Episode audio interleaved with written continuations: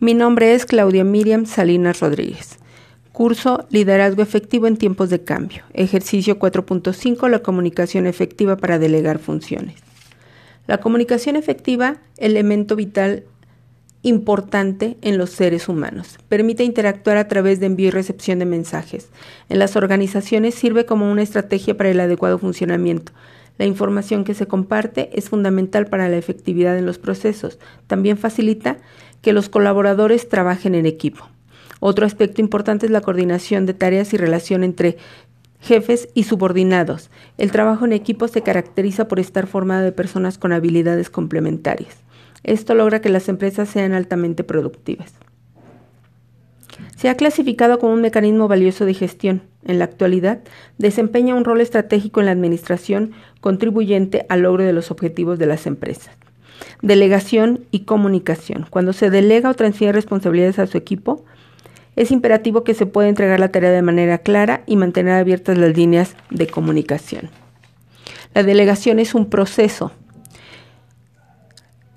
cuidadoso y reflexivo en el que la comunicación comienza cuando el gerente entrega la tarea, continúa mientras monitorea su progreso y finalmente termina dando y recibiendo comentarios. Realización de la tarea con claridad. Para entregar una tarea de manera efectiva hay que considerar lo siguiente. 1. Proporcione detalles muy claros y concisos sobre la tarea y los resultados esperados. 2. Explique ¿Por qué la tarea es importante? ¿Cómo se conecta con los objetivos? Hable sobre el éxito. 3. Concéntrese en los resultados deseados. Evite la microgestión y permita que su equipo tenga la libertad de trabajar por su cuenta. Esto generará confianza y competencia. 4. Asigne responsabilidades. Otórgueles archivos.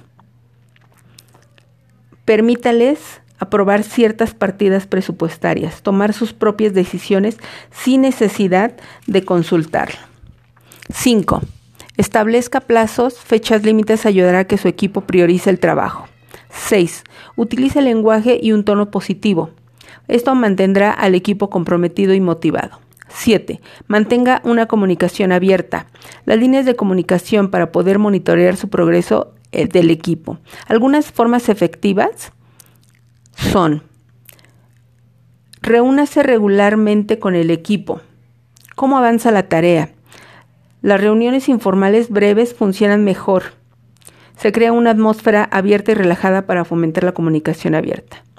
Proporcione comentarios claros y constructivos y recuerde mantenerlo positivo. Escuche los comentarios de su equipo. Exprese su gratitud por el compromiso de su equipo. Hágale saber que los aprecia y que aportan valor al proyecto. Cuando siga estos principios, la comunicación será más clara y podrá notar que entregar los requisitos de la tarea a su equipo no es tan fácil como parece.